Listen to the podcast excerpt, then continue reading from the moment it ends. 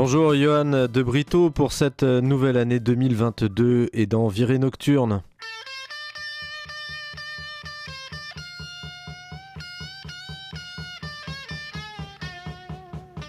1958, deux camarades de classe du collège Portola del Cerrito, une des innombrables petites bourgades de la baie de San Francisco, décident de former un groupe de blues. John Fogerty achète une guitare électrique pour l'occasion et s'exerce dans sa chambre tandis que Douglas Clifford l'accompagne en tapant sur une batterie de fortune. Très rapidement, les deux compères recrutent un autre copain, Stuart Cook, à la basse pour étoffer leur formation. Encore adolescent, pianiste confirmé et bassiste, il a déjà participé à un radio-crochet dans une radio de musique classique d'Auckland. C'est ainsi que le trio The Blue Velvets voit le jour à force de répétitions, de concerts dans les balles de lycée et les bars locaux, et même s'il ne se borne à reprendre des succès de l'époque. Très timide, John Fogerty se refuse d'abord à chanter, mais la formation instrumentale se forge peu à peu une réputation de groupe d'accompagnement, souvent mis à contribution par une maison de disques locale. Les Blue Velvets enregistrent même un morceau de sa composition. Et depuis plusieurs années, Tom Fogerty, le frère aîné de John écume aussi lui les balles en qualité d'auteur, compositeur, interprète et guitariste dans un groupe appelé Spiderweb and the Insects. À ce titre, il est déjà une célébrité à Auckland et Berkeley. En 1959, alors que les Spiderweb viennent de se séparer, c'est tout naturellement que Tom Fogerty, fiancé et gagnant sa vie en travaillant en usine, déjà chanteur occasionnel pour la formation de son frère, l'intègre alors à plein temps. Et c'est là le début de Credence Clearwater Revival.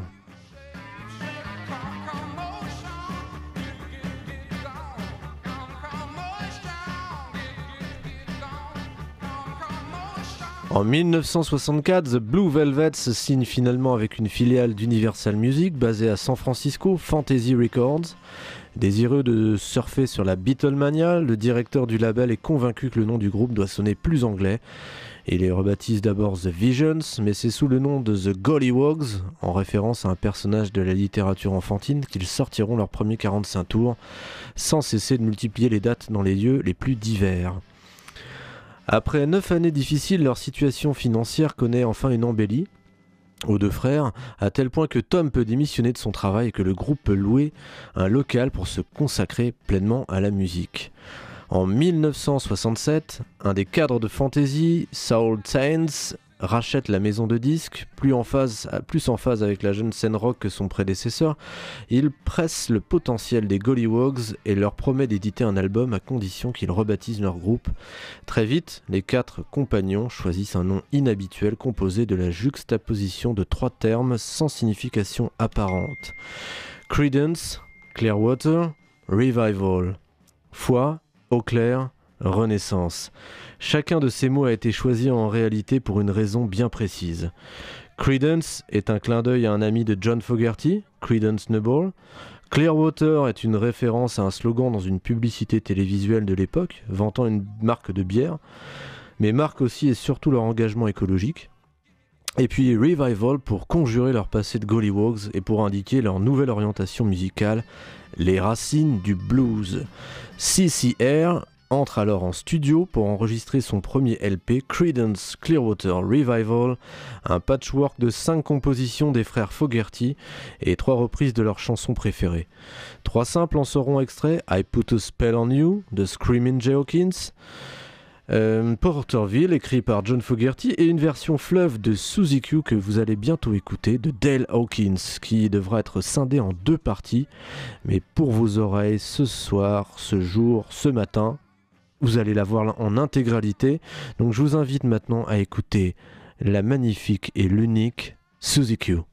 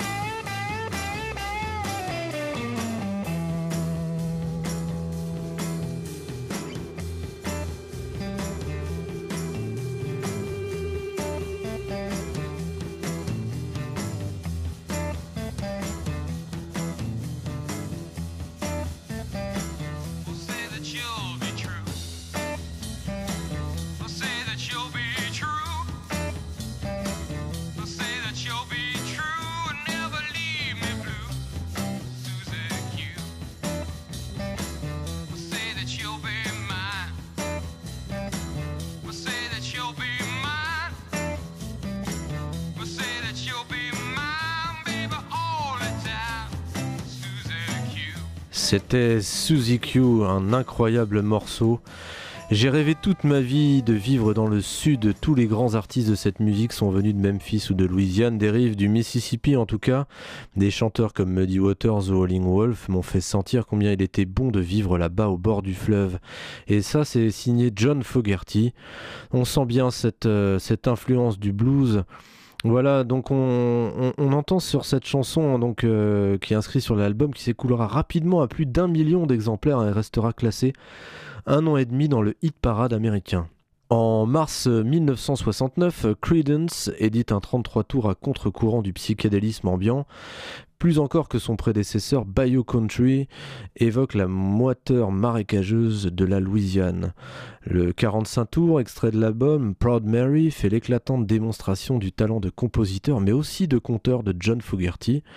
Celui-ci puise au plus profond de l'inspiration du blues pour évoquer un passé imaginaire de travailleurs sur les rives du fleuve Mississippi alors qu'il n'y avait jamais mis les pieds.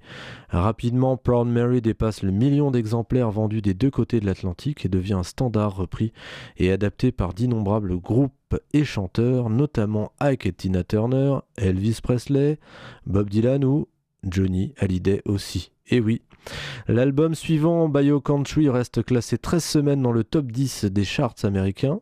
L'année 69 est déterminante pour le groupe qui bat tous les records d'affluence pour sa tournée promotionnelle, alors qu'il sort déjà deux simples, Bad Moon Rising et Lodi, qui annoncent un album en préparation. CCR est alors considéré comme le groupe le plus populaire des États-Unis. Alors on retourne dans le bayou près de Muddy Waters et de Howling Wolf et donc je vous invite à écouter ce sublime Born on the Bayou et c'est sur RCF dans Virée Nocturne.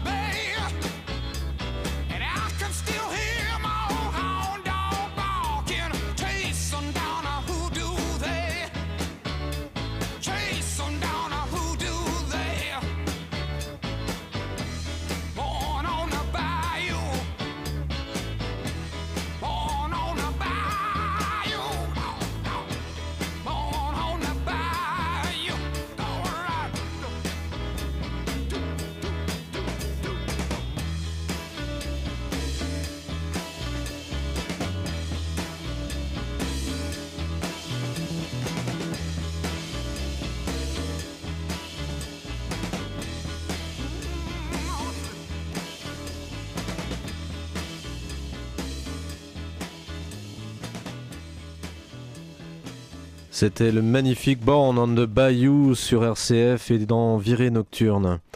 Le 16 août 1969, Creedence close sa tournée au festival de Woodstock. Les hasards de la programmation relèguent la prestation du groupe à une heure tardive de la nuit face à un public disséminé, à la suite de la piètre prestation du Grateful Dead, entre autres perturbée par des problèmes techniques. Lorsque Credence monte sur scène aux alentours de 3 heures du matin, il doit faire face à un demi-million de spectateurs endormis. Nous étions prêts à envoyer du rock, mais au lieu de ça, nous avons attendu et attendu jusqu'à ce que ce soit à notre tour. Et là, ma réaction a été de dire Waouh, il faut qu'on suive le groupe qui a endormi un demi-million de personnes. J'ai joué fort, bougé, crié, et au bout de trois chansons, j'ai regardé au-delà des projecteurs. J'ai vu cinq rangées de corps emmêlés. Ils dormaient tous, défoncés et endormis. J'ai regardé ailleurs et j'ai dit Bon, nous sommes là pour un bon moment. J'espère que certains d'entre vous aussi. Je cherchais quelqu'un d'éveillé dans le public, dans ce demi-million de gens amorphes. Tout cela était hors jeu. Quoi que je fasse, ils étaient partis. C'était un peu comme une peinture d'une scène de Dante, illustrant des corps en enfer, tous entrelacés et endormis, couverts de boue. Et c'est à cet instant un moment que je n'oublierai jamais que j'ai repéré à 400 mètres de moi dans l'obscurité, de l'autre côté du terrain, un type debout en train de danser et dans la nuit, j'ai entendu Non, ne t'inquiète pas, John, on est avec toi. Et j'ai joué le reste du concert pour ce mec. Voilà, c'était signé John Fogerty qui nous donne une autre vision finalement de ce, cet immense festival de Woodstock. Déçus et agacés des conditions dans lesquelles ils ont dû se produire, les membres de Creedence refuseront d'apparaître dans le film qui sortira l'année suivante des producteurs voulant utiliser les images tournées sur Bad Moon Rising. Néanmoins, lors d'une réédition à l'occasion du 40e anniversaire de l'événement, ils restitueront de larges extraits de leurs prestations.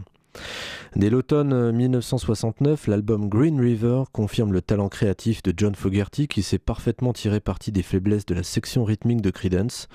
Même si la construction reste similaire d'un morceau à l'autre, les parties de chant ont presque systématiquement ponctué de courts chorus de guitare sur la 16e mesure de chaque phrase. Green River est marqué par l'inventivité mélodique et la maîtrise des effets sonores, et dès sa sortie, l'album entre au top 10 des charts et y reste durant 15 semaines. Je vous invite maintenant à écouter un autre titre très célèbre de Creedence Clearwater Revival et celui-ci s'appelle Bad Moon Rising.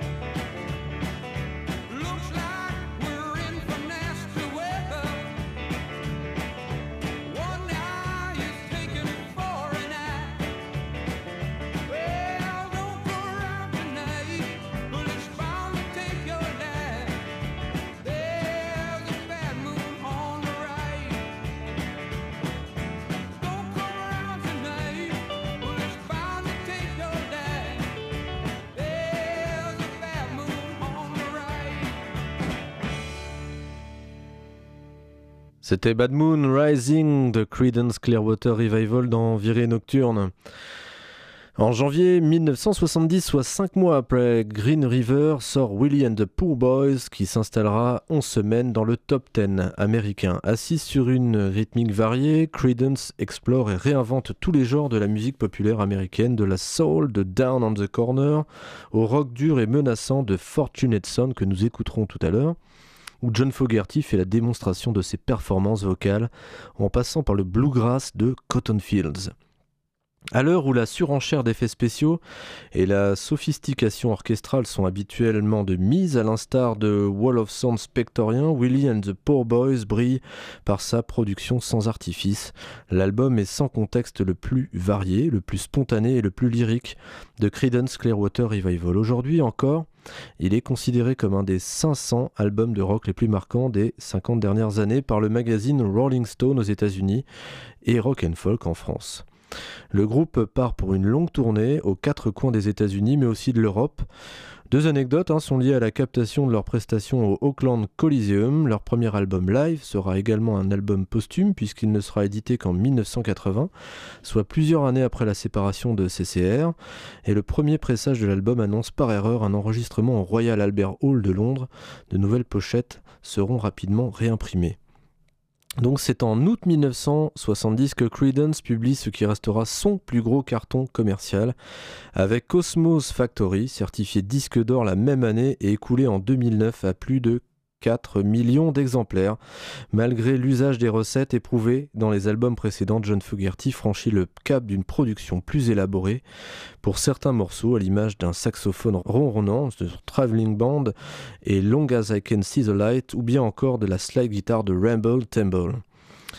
Creedence affiche clairement ses partis pris politiques avec la ballade nostalgique Who'll Stop the Rain, une métaphore de l'enlisement des États-Unis au Vietnam et emblématique des préoccupations de l'Amérique de cette fin des années 60. Le 33 tours, qui reste près de 5 mois dans le top 10 des meilleures ventes, fait de Creedence Clearwater Revival le groupe le plus populaire de 1970 aux États-Unis. Nous allons maintenant écouter Fortunate Son, je ne suis pas chanceux. Ouais, certaines personnes héritent Dieu étoilé, ils t'envoient à la guerre, et quand vous leur demandez combien devrions-nous donner, ils répondent seulement plus, plus, plus. Voilà Fortunate Son sur RCF.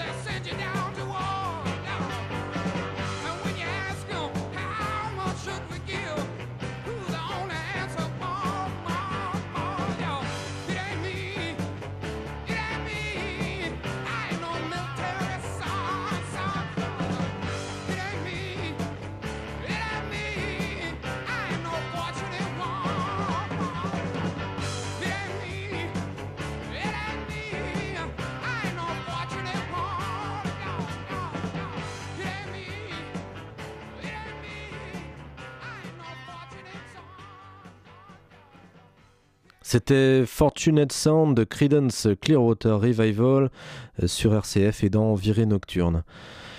En ce début d'année 71, tout semble sourire à Credence, mais des tiraillements commencent à se faire sentir. Tom Fogerty décide de prendre des distances pour consacrer du temps à sa famille. Dès la fin des sessions d'enregistrement du 5e 33 tours, Tom Fogerty quitte définitivement le groupe et à la sortie de Pendulum en juillet 71, force est de constater que John Fogerty reste l'unique compositeur, arrangeur et producteur d'un album qui confirme le tournant amorcé avec Willie and the Poor Boys ce dernier délaisse sa télécaster pour Lord Hammond dans de nombreux morceaux, Sailor Lament, Hideaway, It's Just a Fort, etc. Et se dégage tout de même la ballade Have You Ever Seen the Rain qui sera éditée en 45 tours. Même si l'album atteint des chiffres de vente respectables, il sera certifié disque d'or aussi dès décembre 71, il est moins inventif, moins dense que ses prédécesseurs. Le soin apporté par John Fogerty à la production des morceaux cache mal ses défaillances et témoigne du malaise ambiant. J'étais vraiment frustré de ne pas être venu, devenu tout ce que j'imaginais lorsque j'ai débuté. Je suis parti à cause de désaccords entre John et moi à propos de la musique elle-même et jusqu'où je pouvais y contribuer. C'est signé Tom Fogerty. CCR, amputé d'un de ses membres, entreprend en trio du coup une tournée mondiale dont sortira un disque fin 1973, le Live in Europe. Puis Mardi Gras, sorti en 1972, devait être l'album du renouveau en marquant l'avènement de la démocratie au sein du groupe, mais le verdict est sans appel. L'album, laminé par les critiques et boudé par le public, sonne définitivement le glas de Creedence Clearwater Revival dont les membres annoncent la cessation définitive d'activité le 16 octobre 1972. En fait, c'est John qui claque la porte car il estime avoir fait assez de concessions à ses deux acolytes et n'est plus enclin à poursuivre une aventure partagée. C'était euh, l'histoire de Creedence Clearwater Revival et nous allons terminer cette émission par le magnifique Run Through the Jungle. On est au Vietnam, on est dans la brousse, on est en train de se battre et on est sur RCF.